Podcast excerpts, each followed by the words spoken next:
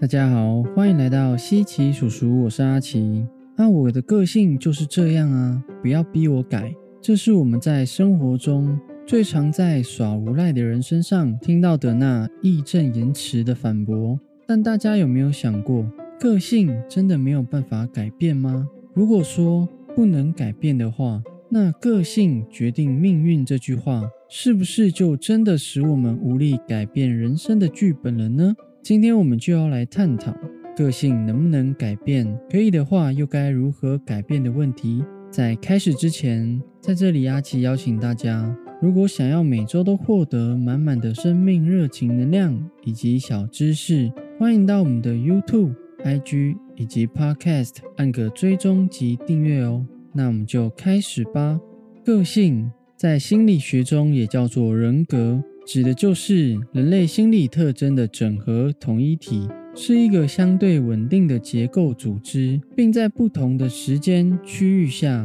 影响着人的内隐及外显的心理特征和行为模式。简单来说，人格就像是一个人，他的行为模式、想法、情绪、性格都处在一种差不多的状态。这种稳定的行为、思想、反应等等。集合在一起就是一种人格。举例来说，大家有没有听过反社会人格？现代病态心理学之父赫维·克勒利博士所写的书《精神健全的面具》里面就提到了十六个反社会人格的特征，像是有不诚实、不诚恳、不会感到懊悔或羞耻、病态的自我为中心、没有爱人的能力等等的性格。这些特征的总体就组成了这种反社会人格，或者是知名电影《分裂》里面男子凯文就因为自身的创伤经历，分裂了二十四个不一样的人格。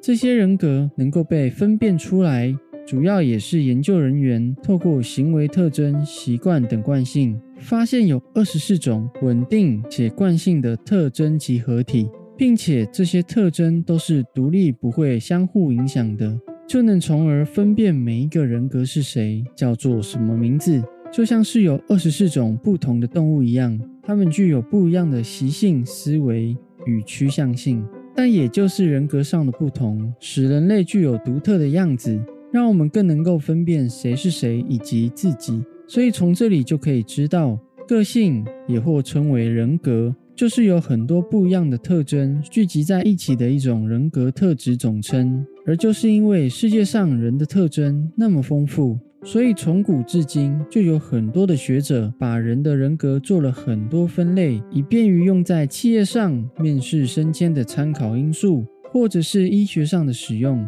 而且光是这种人格属性分类就有好多不一样的版本。像是九型人格，或者是 MBIT 中的十六种人格，甚至在网络上，大家可能也会遇到一些问卷或测验，会用动物、植物等等作为分类。我们都可以从这些管道了解自己是什么样的人格，更有方向的认识自己。但先不谈这些人格是否有被官方或学者证实具备实用性，那究竟是什么决定了一个人的人格为何呢？为什么大家的人格都不尽相同？心理学家认为，人格是在遗传、环境、自我的交互作用下逐渐形成并发展的。一九九三年，《科学》杂志发表了荷兰奈梅亨大学遗传学的加汉布鲁纳的研究报告。这项研究是对一个荷兰家族进行的，该家族的很多男性成员。都具有一些奇怪的攻击性，如裸露、纵火、强奸等。他们的愤怒阀值似乎非常低。一些正常人看来不值一提的挫折和压力，都会激起这些人的莫名疯狂，甚至还会殴打激怒他们的人。专家对他们进行遗传分析后，发现这些男性的体内缺少编码单胺氧化的基因。据说人和动物的攻击行为都跟此基因的变种有关，也是从这个时候开始，科学家也就不断的发现基因与性格存在的关联证据。所以先天上，我们有些个性其实早就被决定好了，不管是有遗传还是没有遗传，原来我们的基因编程就决定了我们的人格为何。你是什么样的人，出生就决定好了。再来是环境因素，这里面就包括社会文化因素、家庭环境因素、早期童年经验、学校教育因素，还有自然物理因素。这里我先暂且把它们都统称为外在环境与经历。人是一个适应力很强的动物。以人性的角度来说，我们本来就容易会为了迎合当下的环境，更利于自己生存或幸福而做出改变。但我们以前并没有可以分辨事物是否合理的能力，我们只知道如何反应才利于当下的自己，甚至无力改变现况，只能不断的磨掉原本的自我，迎合大家。久而久之，这些经历就形成了我们长大后反映世界的一种习惯。像是以文化来说，每个民族都有自己的文化传统，这是一个民族经历世世代代的累积而形成的民族文化，它会影响生活于其中的每个人，使一个民族或一个国家的国民形成独特的民族特质，像是德国人冷静，法国人热情。日本人勤奋，这些性格都是他们从小耳濡目染中塑形出来的。再来是以自然物理因素来说，美国心理学家巴里把阿拉斯加州的爱斯基摩人和非洲的特姆尼人做比较，来说明了生态环境对人格的影响。以爱斯基摩人来说，他们是以渔猎为生，夏天在船上打鱼，冬天在冰上打猎，主食为肉，没有蔬菜。过着流浪的生活，以帐篷遮风避雨。这个民族是以家庭为单元，男女平等，社会结构比较松散。除了有家庭约束以外，很少有持久集中的政治与宗教权威。在这种生存环境下，父母对孩子的管教原则是能够适应成人的独立生存能力。男孩借由父亲在外面教打猎。女孩则由母亲在家里教导如何处理家务事，他们的儿女教育也比较宽松、自由，不受打骂，鼓励孩子自立，使孩子逐渐形成了坚定、独立、冒险的人格特征。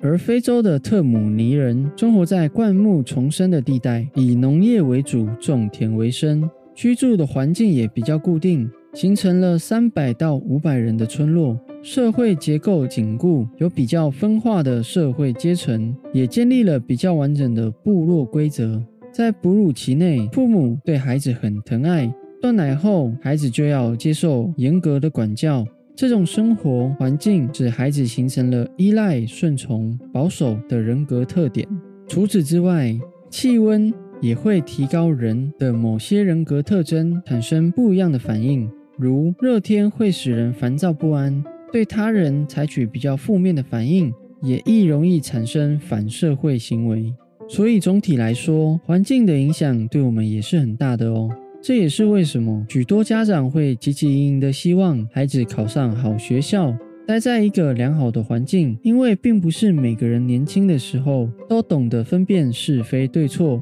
所以这时候环境就做了一个很好的敬教效果。让我们对社会的认知还是一张白纸的时候，有一套标准让我们尽情模仿，有好的起点塑形好的性格。最后就是自我因素，人格心理学里面就提到，人格的自我调控系统就是人格发展的内部因素，它能够对人格的各个成分进行调控，保证人格的完整、统一与和谐。如果具有良好自我调控能力的人，是能够客观的分析自己，有效的利用资源，努力改善自己，并且完善自我。这个自我调控系统，我们换一种说法，也可以说是自我意识。所以说，自我意识它是能够客观的认识我们现有的人格品质，并且对这些人格特征进行评价或者是调节。从这个过程，我们还可以主动引导这些人格往更好的目标发展，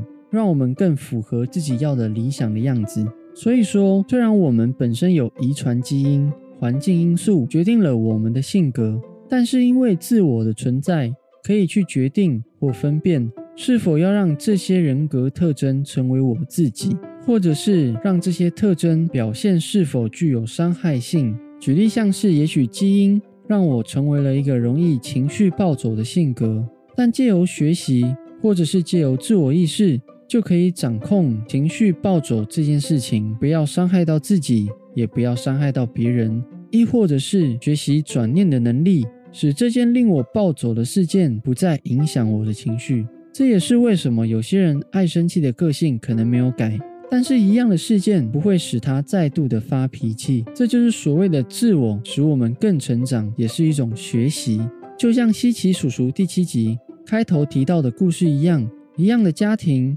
一样的事件，但最终却有不一样的人生结果。如果说个性决定命运这件事似乎是正确的，两兄弟都跟他们的爸爸一样。都拥有对人生尝试更多可能性的勇气，但是自我的意识可以决定如何发挥这样的特征。所以最后哥哥坐牢，弟弟却当了大老板。因为人格里面就包含了自我的道德与思想，所以一个人的个性都会从后天学习到的价值观与先天的性格做调和后，形成一个更加成熟且圆融的状态。所以也可以说。你的个性有一方面也是自己选择来的哦。最后结论就是，基因这种先天的决定，可能使我们更偏好于用哪种方式来对人处事，可能是多愁善感的，可能是爱思考的，甚至可能是具有攻击性的。但后天的决定因素可以决定我们是否把这些偏好